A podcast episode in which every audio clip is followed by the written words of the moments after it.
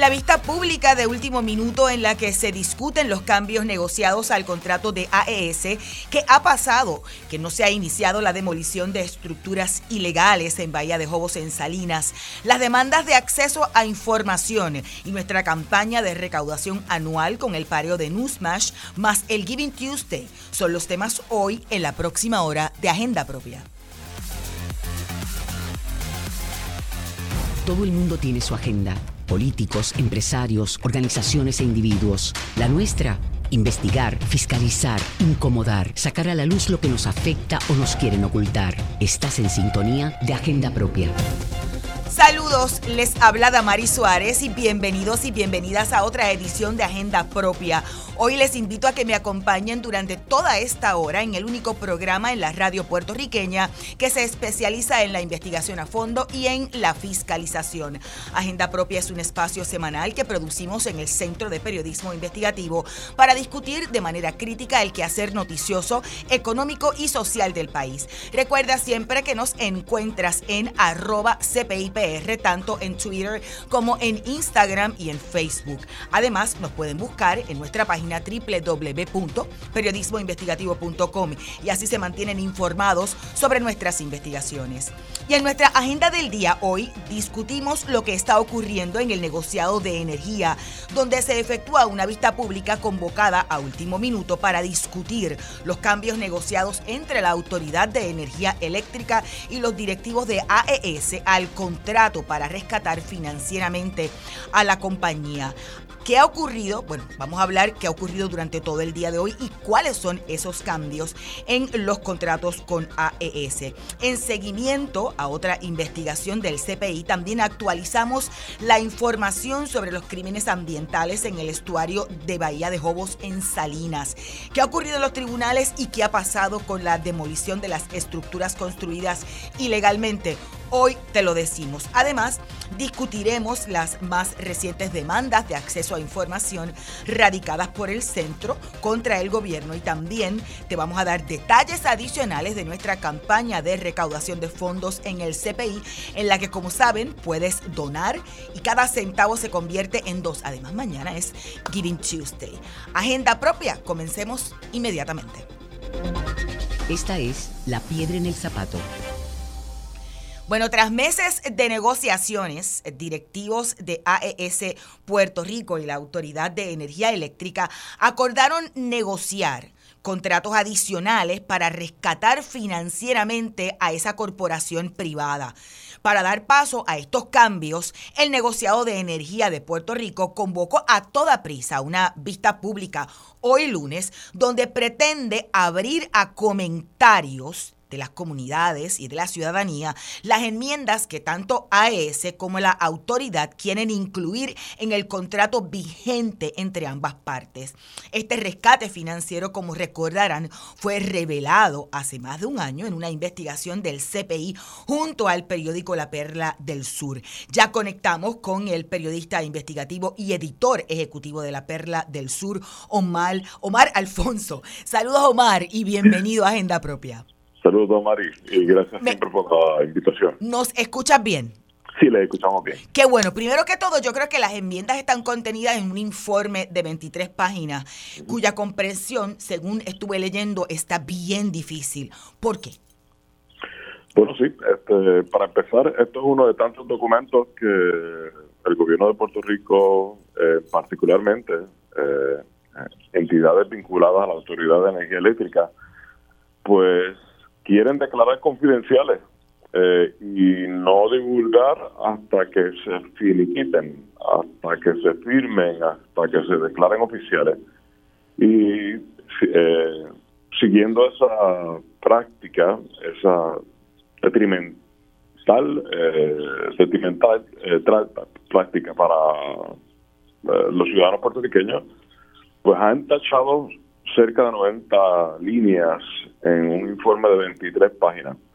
Eh, de hecho, en el periódico laperla.com también pueden tienen acceso a imágenes de algunos de esos documentos donde literalmente parece uno de estos informes de las carpetas de la FBI donde hay numerosas líneas tachadas. Eh, y eso pues complicó eh, bastante eh, la tarea de poder descifrar exactamente qué es lo que está pretendiendo AES y la Autoridad de Energía Eléctrica. Claro. pero logramos dar con unas pistas importantes. Eso es importante, de lo que se puede leer, Omar. ¿Cuáles son esos cambios negociados? Y digo, ¿y cuál es su justificación? Los más importantes son, eh, el que nos toca a todos, es un aumento al costo por kilovatio hora. A ese siempre se ha jactado de decir que genera la energía más barata eh, del país, no puedo decirlo de la más limpia, eh, pero sí la más barata porque ha generado kilovatio hora a 8.5, 9.5 centavos. Claro está, la autoridad nunca nos ha vendido esa electricidad a ese costo. Ellos aprovechan a eso y lo convierten en gallinita de huevos de oro y le sacan un overhead, una ganancia significativa. Pues ahora ellos están pidiendo eh, elevar el costo por kilovatio hora bajo una cláusula eh, que ellos llaman, tiene un nombre también así como de, de mercadeo. es una cláusula de transición, de estabilización y transición verde.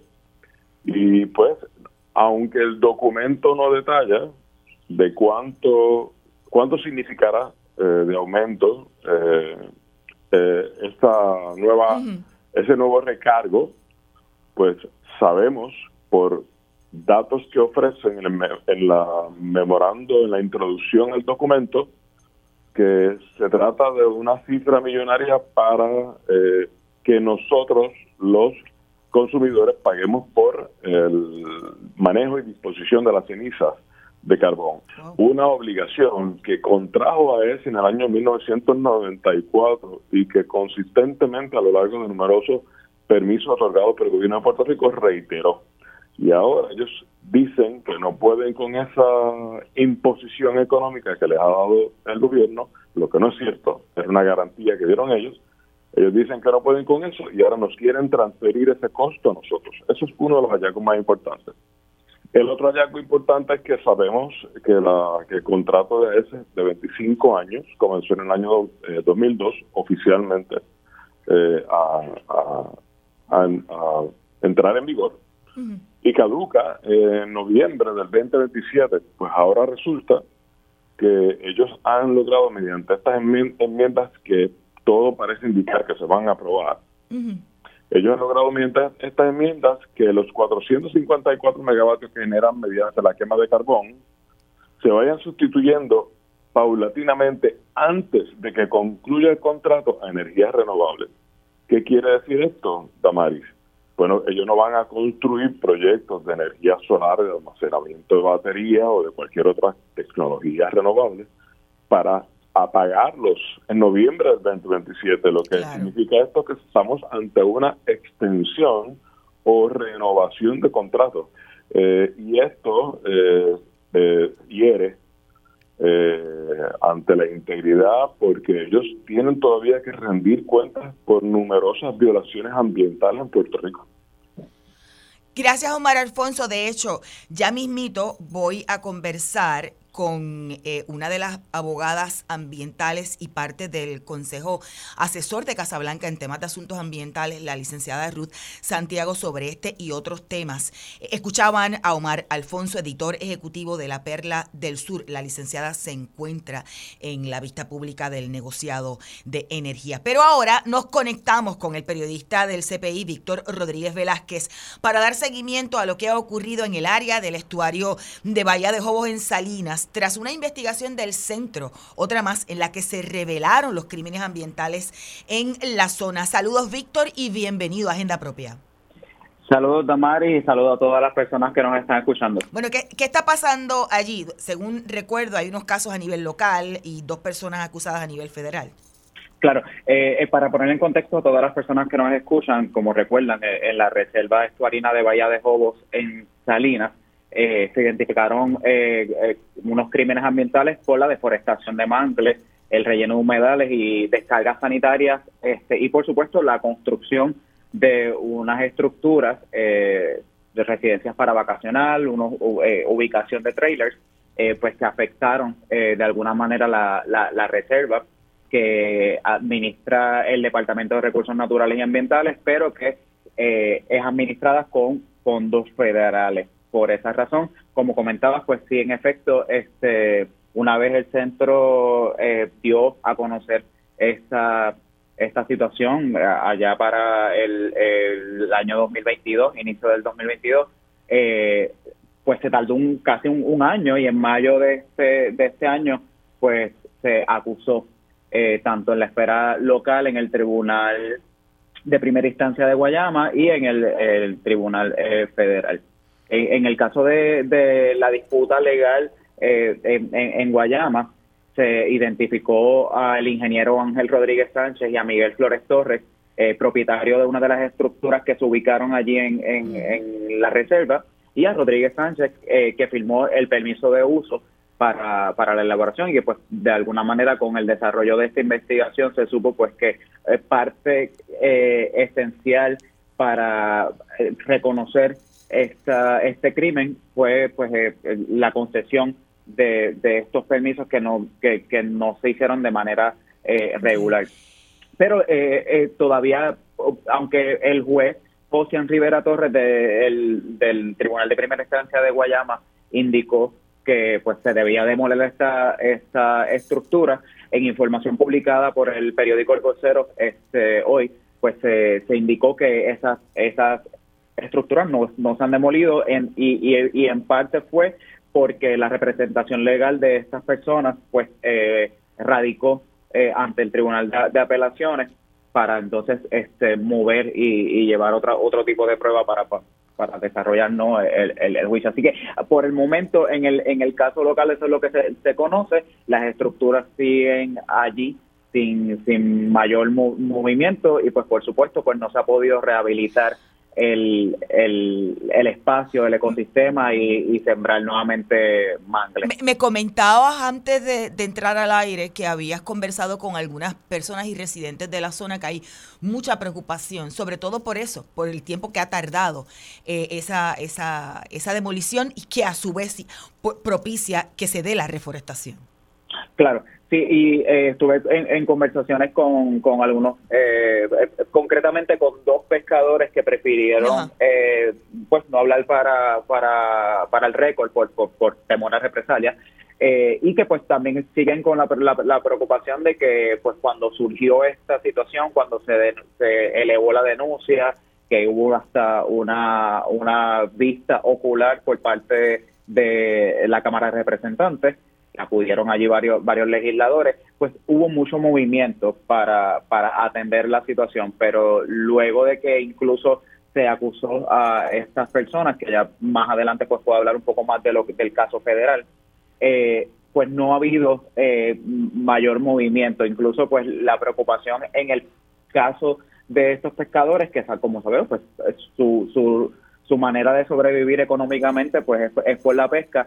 Y entonces lo que nos comentan es que entre más se vaya eh, tardando la restauración del hábitat pues más tiempo va a tomar para la pesca en la zona pues desarrollarse a, a a unos estándares mucho más adecuados que le permitan tener mayor eh, pues una mayor consumo no y mayor mayor presencia. Entonces eso eso es lo, que teman porque ellos como como comunidades originarias reconocen que los mangles se tarden se tardan en, en, crecer. Entonces entre más se tarde en demoler las estructuras en sacar ese relleno que, que, no es el, el, el, terreno eh, original de, de la zona pues más tiempo va a tardar en crecer todo este ecosistema y pues por extensión todas esas especies que se benefician de los mangles y que permiten que la pesca en la zona pues tenga una industria movida, pues eh, se, se va a tardar. Entonces esa es la mayor preocupación en este sector en estos momentos.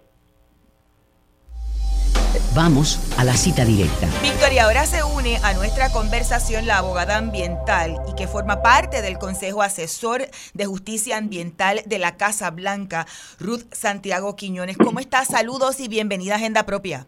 Sí, buenas tardes, gracias por la invitación y la oportunidad. Sé que está en el negociado, todavía la vista continúa, me parece, y antes de darnos detalles de su, de su ponencia y lo que está ocurriendo allí, quiero pasar con Víctor para que hable un poco eh, y le pregunte sobre esa preocupación y lo que está ocurriendo en, en el estuario de Bahía de Jobos. Víctor.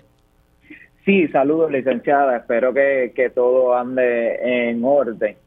Eh, como le comentaba este Damari, pues nosotros hemos estado conversando con algunas personas allá en Salinas sobre la preocupación de que parece que no hay una movilidad cercana respecto a restaurar el hábitat de, de lo que se reforestó en, en deforestó, perdón, en el, camino de India en las mareas en, Salinas. Entonces quería saber, eh, eh, ustedes que han escuchado, cómo ven el transcurso de, este caso, no solamente en el Tribunal de Primera Instancia en Guayama, que ahora se mueve al apelativo, eh, sino también en el caso federal contra que contra Luis Enrique Rodríguez Sánchez y Pedro Luis Bones. No sé cómo, cómo ustedes ven la situación desde Salinas respecto a este lugar.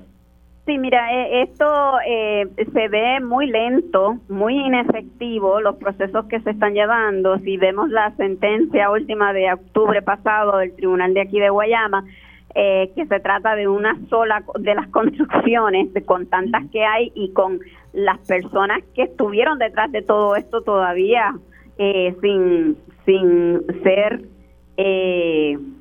pues hechas responsables, ¿verdad? Eh, eh, definitivamente aquí no se está haciendo justicia, aquí eh, esto es eh, un proceso que no logra atender, allí inclusive todavía se están construyendo estructuras. Y, y no es solamente remoción de del manglar y otra vegetación de la barrera costanera, también es el relleno que hicieron, es eh, el tapar el flujo de agua tan importante que mantiene el ecosistema, el arriesgar que las comunidades cercanas, centenarias, eh, este, estén más expuestas a, las marejadas y, y, los aumentos, ¿verdad?, en, en las olas cuando, especialmente en tiempos de tormenta. Así que eh, eh, sumamente lento, inefectivo estos procesos para hacer justicia en la Bahía de Jobos y a las comunidades de, de aquí de Salinas y Guayama. Claro, claro, esto, eh, eh, dicho sea de paso, menciona el tema de, la, de las inundaciones y recuerdo que, cuando eh, atravesó eh, cercano de Puerto Rico el huracán Fiona, pues eso fue una de, de, las situaciones que, en parte tuvo que enfrentar las comunidades y algunas de las personas con las que conversamos entonces atribuyeron a la falta de esa barrera de mangles como uno de, de los factores que pudo incidir en las inundaciones. Quería preguntarle, licenciada, porque pues sabemos que en el caso de los acusados federales, como decía, de Pedro Luis Bonet y Torres, y Luis Enrique Rodríguez Sánchez, que presuntamente pues eh, eh, eh, cometieron delitos por entrar en la zona a con excavadoras, pero esto ocurrió presuntamente entre enero de 2022 y octubre de 2022. Pero como usted también, también nos ha conversado anteriormente, esta situación en La Vallejo lleva décadas. entonces, todos estos acusados o todas estas personas más bien que pudieron haber estado cometiendo crímenes, eh, no se sabe absolutamente nada. Eh, ¿cómo, usted, ¿Cómo usted lo ve? Sí, eh, no, eh, nosotros, yo sé que esto empezó en la década del 70, pero al menos en el trabajo de acompañar a las comunidades llevamos desde la década del 1980 y, y la comunidad ha, ha dado la alerta, se ha contactado múltiples agencias federales, el, el, Pesca y Vida Silvestre, el Cuerpo de Ingenieros, la EPA, eh, a la NOAA, este, múltiples agencias, también federales y, y, las de Puerto Rico, y no hacen nada. Y ahora, eh, pues, se limitan, ¿verdad?, a dos o tres personas que vinieron últimamente, como señalas, en el 2022 a intervenir allí, eh, no es eh, un remedio, ¿verdad? No, no va a atender la restauración necesaria de esta área para proteger a las comunidades que llevaban allí, ¿verdad? Que fueron ubicadas allí, que eran eh, eh, tradicionalmente pescadores, gente que trabajaba en la caña, hicieron sus casitas humildes, ahora están expuestas completamente a esa marejada, a, todo el peligro ¿no? que, representa haber devastado esa, ese ecosistema, lo que, lo que llaman la, barrera costanera. Eh, eh, licenciada, quisiera aprovechar que, que, usted está en el negociado de, de, energía de Puerto Rico. ¿Qué ha pasado en esta vista hoy? Bueno, sí, estuvimos esta mañana. Ahora mm. mismo estamos en receso y, yo estoy remoto ahora porque ya estoy de regreso en Salinas. Eh, pero sí, eh, hoy eh, pues tuvimos muchísima dificultad. No querían dejar entrar al público. Era una supuesta vista pública y le estaban impidiendo el paso al público, al edificio y, y al salón de las vistas alegando que no había espacio y yo estaba dentro ya y había muchísimo espacio.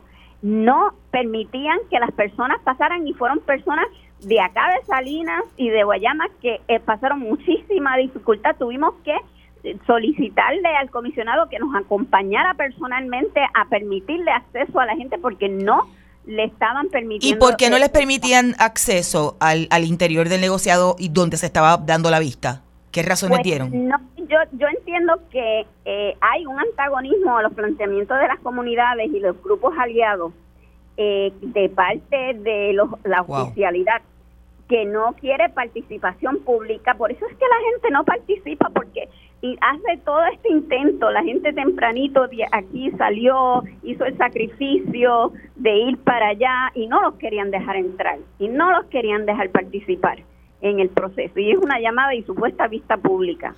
Oh, sé que usted depuso, eh, usted entiende, primero, usted entiende que eh, esto es una, una vista pro forma, ¿verdad? Pregunto. Y segundo, ¿qué implicaciones usted entiende de lo que se puede leer en ese informe que podría tener ese acuerdo? Mire, esto eh, fue tan atropellado. Si uno mira el expediente, mm. Eh, de esos documentos. Los documentos están tachados, lo que llaman redacted, o sea, que le ponen marcas negras para que no se vea, para el público no vea la información más importante en el documento. Si miras ese docket del negociado de energía, grandes tachones de toda la información más importante, no tienen los anejos. Si miras los documentos eh, principales, se basan en unos anejos que no están en el expediente. Eh, o sea, dificultaron de todas las maneras la participación pública en este proceso porque AES quiere que se le aumente la tarifa, el pago, para entonces eso, claro, va a implicar un aumento en las tarifas eléctricas. Claro. Y quieren que se le aceleren y se le den permisos para construir proyectos de placa a escala industrial, especialmente acá en el sureste, en Salinas y Guayama, sin que haya un escrutinio eh, cuidadoso. Igual que pasó en las mareas, ustedes dirán, ¿qué está pasando en Salinas, Guayama y otras partes de Puerto Rico que hay tanto atropello de los procesos y de la gente y de los ecosistemas que nos sostienen? Es una destrucción total. Licenciada, o sea, eh, eh, eso es lo que se refiere en el informe a energía verde, que le den el permiso para poder entonces eh, implantar estas placas solares masivas. Aparentemente, sí, porque el proyecto más grande está empieza aquí en Salinas, es tan y tan grande que empieza al norte de la comunidad del Coquí. Se extiende por mil cuerdas. Allá, eh, al norte del Coquí hay 243 cuerdas. Se extiende por 1029 cuerdas, empezando en Salinas hasta llegar al sector Villodas en Guayama. Eso entonces, el proceso conllevaría remoción de toda esa vegetación, que ahora mismo hay un bosque secundario, un bosque en pleno eh, eh, no desarrollo, sino ya formado, ¿verdad? Que, que se desarrolló ahí y lo quieren tumbar.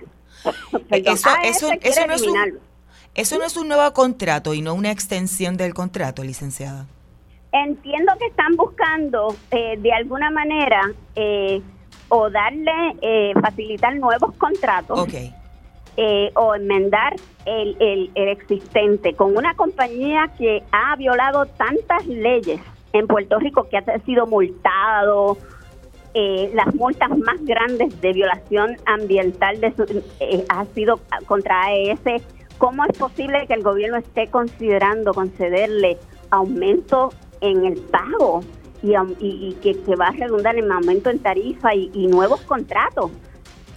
Gracias a ambos que ya tenemos que hacer la pausa, habrá que ver qué ocurre después de esta vista pública que según el informe estaría efectuándose hoy hasta las 5 de la tarde. Escuchaban a Víctor Rodríguez Velázquez, quien es periodista del Centro de la Abogada Ambiental y parte del Consejo Asesor de Justicia Ambiental de la Casa Blanca allá en Washington, Ruth eh, Hernández. Voy a hacer la Santiago, debo decir, voy a hacer la pausa de rigor y cuando regresemos hablamos con dos colegas periodistas sobre las más recientes demandas de acceso a información radicadas en los tribunales por el centro. Escuchas Agenda Propia.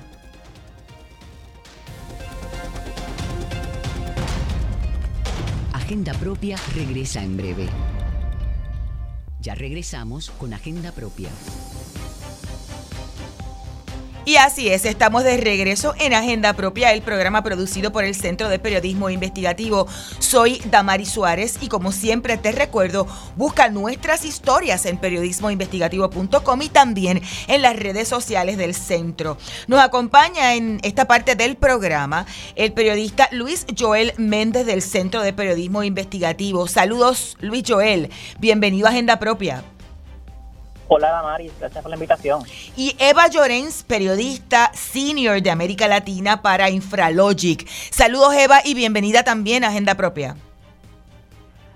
Hola, buenas tardes. Qué bueno que ambos pueden, pudieron conectar. Bueno, empecemos con, con, Luis Joel. De, qué se trata tu caso? Vamos a hablar de dos demandas radicadas eh, de acceso a información. En tu caso tengo entendido que es en la, contra la compañía de turismo. ¿Qué fue lo que ocurrió? Exactamente, Damaris. durante el mes de mayo, este servidor radicó una solicitud de información a la compañía de turismo donde se le solicitó un desglose de las diferentes propiedades en Puerto Rico que se estaban utilizando para fines comerciales, específicamente para fines o para usos como alquileres a corto plazo, que incluyera direcciones físicas, nombres comerciales o nombres de los propietarios. Sin embargo, la compañía de turismo se negó a proveernos la información bajo el argumento de que la información supuestamente es confidencial al contener información contributiva. Pero, pero, eh, eh, eh, vamos, vamos por paso. ¿Por qué reclaman esa confidencialidad? ¿Acaso estaba entre los documentos o información que solicitaste como periodista del centro algún tipo de información contributiva? Para nada, para nada. Lo que le solicitamos fue información pública como siempre hacemos como parte de nuestro trabajo de investigación y fiscalización. Y como te mencioné, pedimos nombres de, de, de alquileres a corto plazo, nombres de propietarios y direcciones físicas. Si la compañía de turismo considera esa información contributiva, entonces hay un problema sin duda alguna. Entonces, pero sí contestaron formalmente y plantearon que, que era una, una, una información totalmente confidencial. Exacto, plantearon eso, sin embargo, nosotros no, nos mantuvimos en una conversación constante con ellos y nos proveyeron una, una información en formato Excel, pero la información que nos proveyeron sobre los alquileres a corto plazo no atendía nuestros reclamos o nuestras solicitudes ¿Qué, qué, información? información que no nos era útil. ¿Qué información eh, proveyeron los directivos de, de la compañía de turismo? Nos enviaron un desglose, un desglose de los diferentes alquileres a corto plazo en Puerto Rico por municipio oh. y por región turística que en realidad no va no da al, clavo con lo que habíamos pedido en un principio. Claro, o sea, en otras palabras, le enviaron como los números, la cantidad que hay por región, pero no necesariamente quiénes son eh, y dónde se encuentran eh, los eh, llamados Airbnb o alquileres a corto plazo. Exacto, nos enviaron una información segregada, una información numérica que en realidad no cumple con lo que solicitamos y que no nos ayuda para nada en cumplir nuestra tarea de investigar ese perfil de esa industria en Puerto Rico. Pero, pero Luis Joel, pregunto, ¿verdad? O sea, este, ¿no se supone que el, el, la compañía de turismo tenga esa información para poder de alguna forma fiscalizar el impuesto por habitación que se supone paguen los alquileres a corto plazo como también lo hacen las hospederías? De hecho, la misma compañía de turismo reconoce que cuentan con, con un registro de hoteles de alquileres a corto plazo en Puerto Rico. Así que la información existe. En realidad, la controversia surge porque se están negando a proveer. De verdad que, que, me pareció. ¿Cuánto tiempo tomó el que estuviese solicitando la información y que ellos reclamaran ese, ¿verdad? ese alegato de confidencialidad? Nosotros enviamos nuestra solicitud de información original en mayo y en junio nos respondieron eh, anegándonos la información, pero hemos estado en este direte como se dice, wow. Em, por los últimos meses. Así que ha sido una, un proceso bastante largo y angustiante. bueno, ustedes presentaron eh, con los abogados del, del CPI eh, un recurso especial en el tribunal. ¿Sabe si ha ocurrido algo? Si se ha solicitado alguna documentación eh, en, términos del, del, juez de primera instancia en, en este caso? Que me consta de momento no he recibido ningún tipo de actualización al respecto sobre nuestra acción legal. Sé que tienes algunas cosas durante el día de, de, otra, de otra asignación en el, en el centro, así que voy entonces con Eva, que debe estar todavía en línea telefónica. Gracias, Luis Joel. Eva, eh, estás en línea telefónica, ¿verdad? Sí, sí. En el, caso, en el caso tuyo, eh, me parece que es eh, con el negociado de energía, que hace un rato hablábamos sobre la vista que, que hay hoy de otra cosa. ¿De qué se trata? Sí, eh, yo eh, en mi caso yo estaba solicitando información acerca de las compañías que han hecho ofertas para proveer, hacer proyectos de energía renovable. Como mucha gente sabe, en, en el negociado aprobó un plan integrado de recursos en donde dijo que quería conseguir unos 4.000 megavatios de energía eh, renovable y unos 1.000 más o menos de batería para proveerle, ¿verdad?, a Puerto Rico y eso se iba a dividir en seis tractos. Ya el primer tracto se hizo, yo estaba solicitando información del tercer tracto que específicamente pues se tenían que entregar las ofertas el primero de septiembre. Yo hice una, solicitud bastante informal por correo, este, mira, por favor, me pueden enviar los nombres de las compañías que sometieron eh, eh, ofertas y para mi sorpresa pues me dijeron que pues eh, pues estaba eso estaba en licitación y que además este pues eso podía impactar la competencia y que no me iban a dar la información. Posteriormente yo decidí expandirlo porque a mí esas cosas me causan mucha suspicacia cuando yo veo que están con mucho secreteo, eh, pues y entonces la expandí para solicitar entonces que me dieran esa misma informa la información no solo de las compañías del tracto 3 y del tracto 2, pero también el costo, los lugares donde se iban a poner, etcétera, etcétera, para yo poder tener la información. Entonces, pues me contestaron, me reiteraron que esa información eh, no me la iban a dar. Eh, como tú sabes, eh, la, la, energía es un tema sumamente importante para los puertorriqueños. y entonces a mí me ocasiona mucha suspicacia cuando ellos desean ocultar información de estas compañías, de cuánto ellos van a ofrecer, eh, cuánto, cuánto estas compañías han dicho que van a cobrar por ofrecer esa energía, ese tipo de información que la gente interesa saber, pues obviamente me preocupa que se esté, esté siendo pues eh, hecha en cuartos oscuros. Claro. Eh, entonces pues sometí, decidí someter entonces eh, el requerimiento de información. En el caso de nosotros, nosotros radicamos un mandamos que se sometió el martes. Todavía no he recibido contestación. Pero Eva, estuve leyendo parte del, del, documento en el que hace todo un tracto, ¿verdad? De toda la, de todo lo que lo que ocurrió en, en ese, ¿verdad? Ir y venir de la solicitud directamente al negociado de energía, pero allí se plantea la experiencia en el caso tuyo de otros de otras jurisdicciones y de otros países en América Latina donde eso no eso no es una, una información confidencial. Exacto. Yo yo trabajo cubriendo infraestructura para Latinoamérica, Chile, Colombia, yo cubro Chile, Colombia, cubro proyectos de energía renovable y otros tipos de, de proyectos y te puedo asegurar que lo que es Colombia, Perú, México, eh, y Chile, que son los eh, los países que más están haciendo de asociaciones públicas privadas, no es así. De hecho, en el caso de Chile te puedo dar fe de que ellos inclusive te publican los nombres de las compañías que solicitan documentos para poder hacer licitaciones. Una vez ellos someten esos documentos, las compañías, ¿verdad?, los compran o los bajan y ya después que se termina el periodo de conseguir los documentos, la, la misma la misma agencia te dice, mira, 17 compañías y te dan los nombres de las compañías que lo solicitaron. Toda la documentación de los distintos proyectos está disponible en los portales. Claro. Eh, y a veces las pistas para entregar los sobres, ya sea las ofertas económicas o las ofertas técnicas que se hacen, te las te las dan, te, las transmiten en, muchos casos y te dan la información. En donde yo he visto que únicamente no se hace esto es en, en, Puerto Rico. Y déjame decirte que el caso de competencia, eh, en, en este caso no es válido porque me parece a mí que el negociado lo que está haciendo es, ellos están buscando en este tracto 3 que les ofrezcan para poder conseguir mil megavatios de energía. En este caso, la, no es que ellos estén licitando un proyecto, sino que ellos lo que quieren es recibir ofertas de distintas compañías. La compañía viene y te ofrece, mira, yo te puedo hacer un proyecto de añasco de 40 megavatios. Sí, que no, no es una, no es una, no es un, no es una competencia como si fuese, por ejemplo, una subasta o algo así. Sí, exacto, sino que las distintas compañías están ofreciendo, mira, yo te puedo hacer 100 mega, te puedo construir 100 megavatios en Yauco, eh, por tanto. Entonces, y así las distintas compañías pues hacen sus ofertas, como vimos en el tracto 1, que fueron 18 proyectos los que se ofrecieron pero ni siquiera en el tracto 1 pues nos pudimos pudimos obtener información exacta, por ejemplo, de, de a cuánto ellos están vendiendo esa energía. Eh, etcétera. Entonces, esto es un tema bien importante porque la gente necesita saber. Claro. Y, Eva, quiero hacerte una pregunta porque eh, eres una periodista de muchísima experiencia en Puerto Rico. Decías hace un rato que, que esa, esa, esa falta de información eh, te, te levanta suspicacia. ¿Por qué?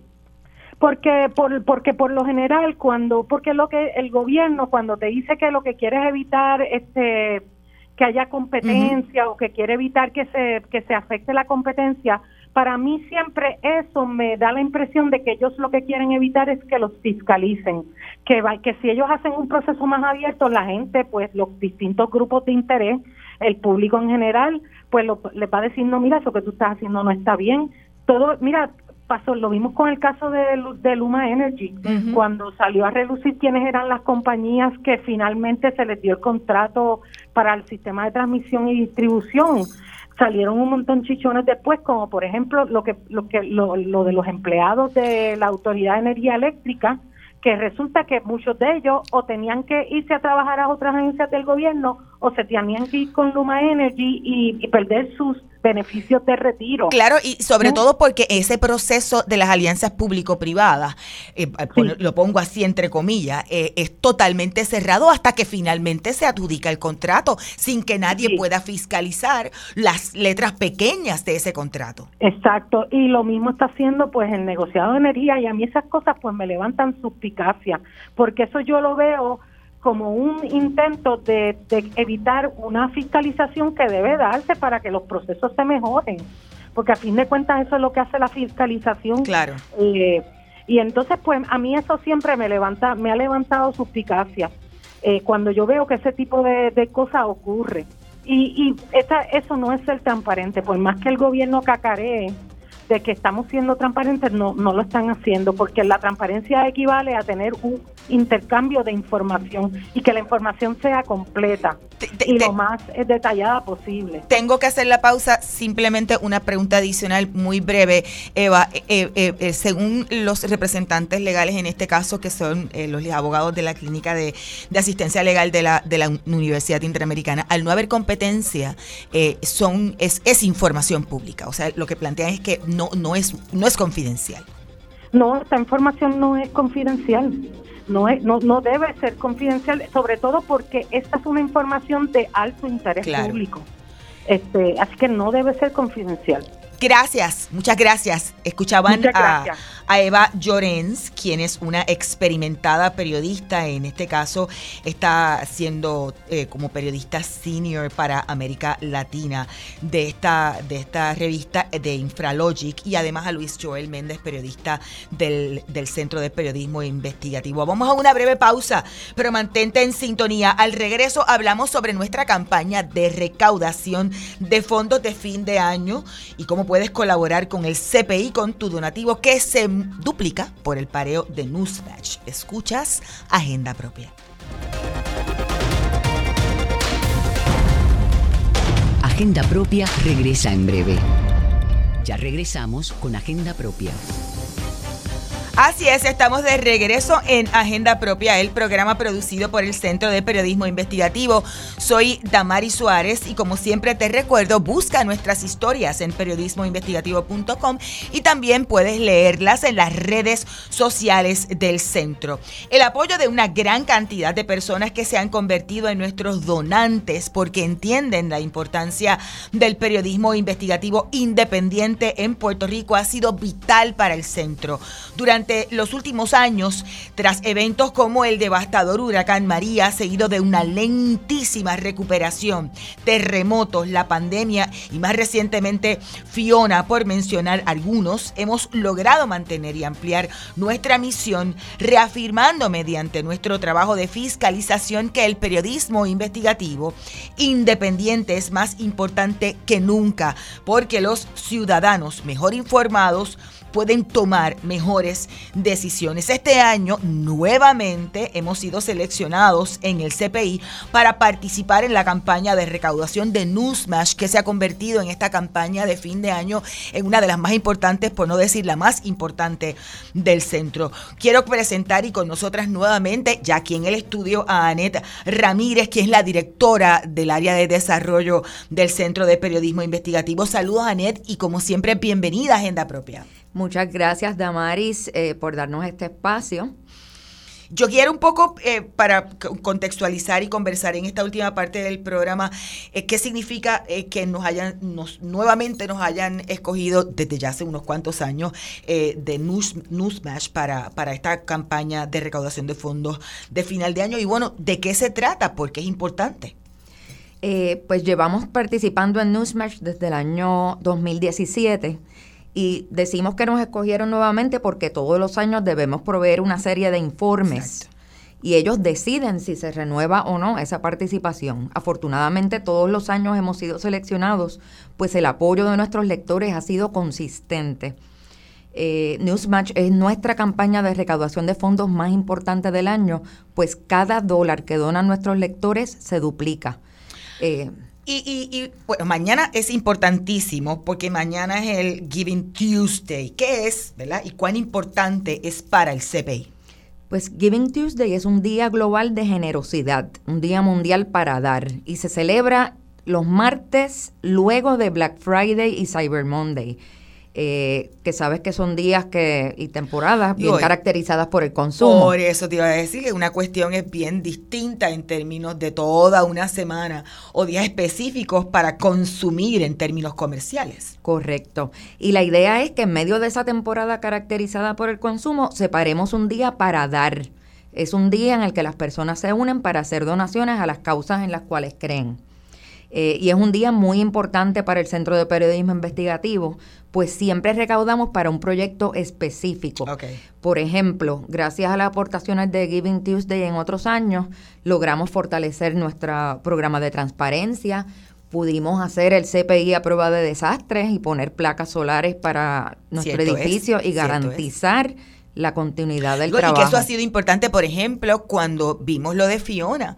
O sea, que hubo varios días sin servicio, bueno, eh, sin el servicio eléctrico, pero sobre todo sin el servicio de, agua potable. E, el, equipo del CPI pudo mantenerse trabajando en continuidad aún en medio de la emergencia. Correcto, que en los momentos en que más el pueblo necesita de tener esa información, eh, durante crisis o, desastres, vamos a poder hacerlo. Y eso se hizo gracias a nuestros lectores y gracias a esa campaña de Giving Tuesday. ¿Y, eh, y este año? Este. Pues eh, para este año estamos recaudando para un proyecto bien especial, pues queremos sumar a un periodista especializado en investigaciones sobre la industria de la salud y la salud pública en Puerto Rico. Qué bien. Que como sabes, pues es un tema bien urgente para quienes vivimos en Puerto Rico. Yo quiero un poco, eh, y antes de entrar en detalles de cómo pueden donar y toda la cosa, que poner en, en, contexto el asunto de cuán importante es este tipo de recaudación para, para el centro. Porque no todo el mundo sabe qué es el CPI o cómo opera el CPI, qué nos garantiza esa independencia en términos de criterio, de temas y de publicación. Correcto. Eh, en el CPI somos una entidad sin fines de lucro. Nosotros no vendemos anuncios, no recibimos gobierno, perdón, este dinero de gobierno o de instituciones comerciales. No hay ataduras. Y ese apoyo de nuestros lectores y en este caso de los radioescuchas es clave para fortalecer esas investigaciones que hacemos para lograr cambios sociales. Nosotros investigamos sobre temas sistémicos y la idea es que pues traer a la luz historias e investigaciones que de otra manera no verían la luz del día. Y, quizá un poco, eh, y porque me preguntan a través de las redes sociales, alguien vinculado al, al, área de la, de la salud, en medio de una situación muy terrible sobre nuestra salud, es importantísimo es sumar esa, ese periodista o esa periodista especializado en un tema tan vigente para hacer investigaciones. Hemos identificado que ese es un tema que definitivamente hay que ponerle el ojo y la eh, ¿Eso va a ser en la campaña de mañana en el Giving Tuesday o sobre la campaña de Newsmatch? Bueno, Giving Tuesday cae dentro de la campaña de Newsmatch, que es hasta el 31 de diciembre. Pero para este periodista especializado en salud vamos a estar recaudando mañana. Mañana. Giving Tuesday tenemos una meta ambiciosa de recaudar 30 mil dólares en 24 horas. Ok. Eh, cada donativo que recibamos será duplicado gracias a la generosidad de un grupo comprometido con la salud de Puerto Rico, incluyendo el señor, el doctor Fernando Cabanillas, Marian Cabanillas y Enrique Vila. Qué bien. Ellos están aportando para parear cada donativo que se reciba durante Giving Tuesday. O sea que mañana no solamente Newsmatch, sino que también están esas, esas, esas, esas otras eh, figuras que están estarán pareando para lograr esa meta. Eh, ¿Cómo pueden donar? Es, importante. Y si hay algún límite o cantidad mínima o máxima. No hay cantidad mínima o máxima. Puede donar desde un dólar hasta la cantidad que usted desee y según su capacidad.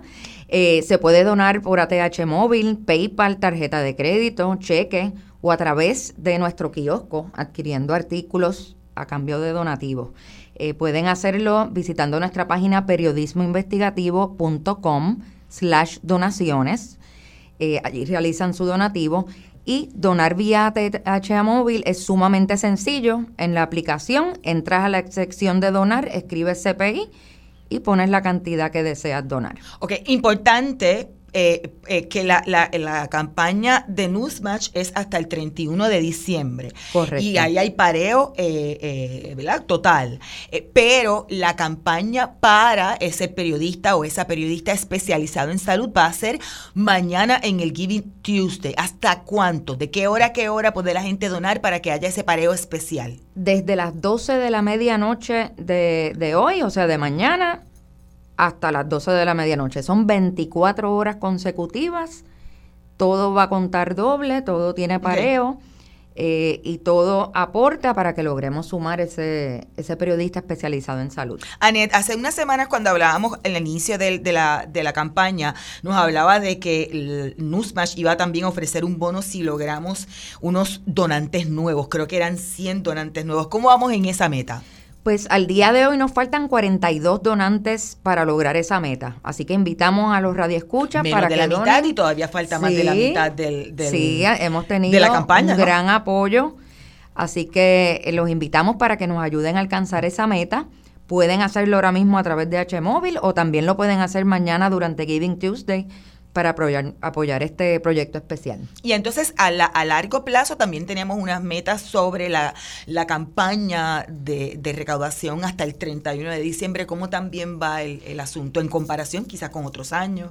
Está bien, viento en popa. Qué La realidad es que nuevamente nuestros lectores, los redescuchas nos han apoyado con su donativo. Así que vamos encaminados a, lograr la meta del año. Em, em, vamos a hablar nuevamente sobre cómo pueden donar, pero además la importancia de, estas 24 horas del Giving Tuesday.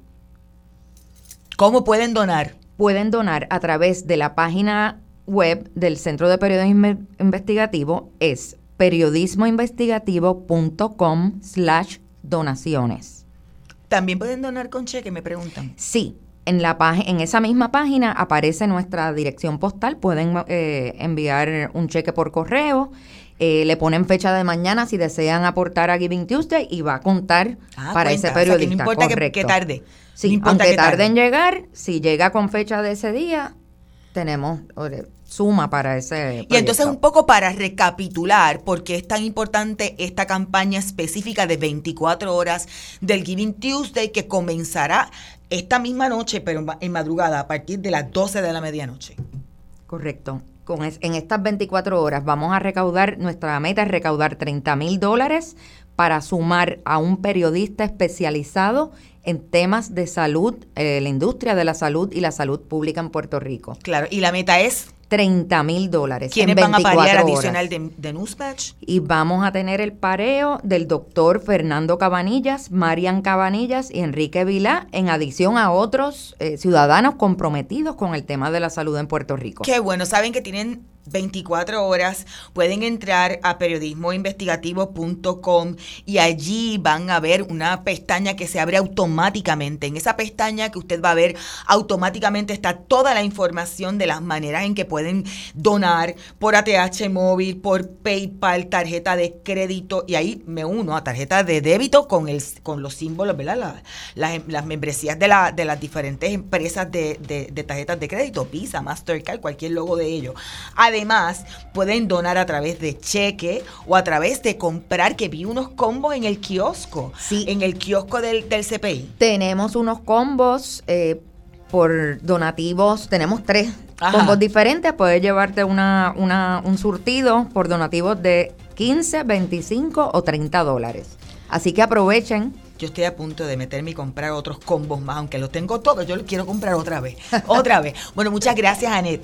Gracias a Anet ti. Ramírez, quien es la directora de desarrollo del centro. Ya lo saben, ustedes pueden aportar hasta el 31 de diciembre en esta campaña de recaudación de fondos, la más importante del CPI, con el pareo de Newsmash. Y mañana, además del pareo de Newsmash, hay pareo especial y por 24 horas tenemos la, la meta de recaudar 30 mil dólares para eh, contratar a un nuevo periodista especializado en salud pública. Es importante este tema de, de- salud para nosotros en el, en el centro. Hemos llegado al final de esta edición de Agenda Propia. Recuerden buscar las investigaciones del centro en periodismoinvestigativo.com. Como les decíamos junto a Anet, allí también, además, mire, pinchen para que donen, pero si no, Vayan al kiosco virtual del centro y con sus donativos adquieren artículos. Además se pueden suscribir a nuestro boletín para que reciban las historias y contenidos directamente a sus correos electrónicos. Gracias siempre por la sintonía. Los esperamos la próxima semana. Hasta aquí, Agenda Propia.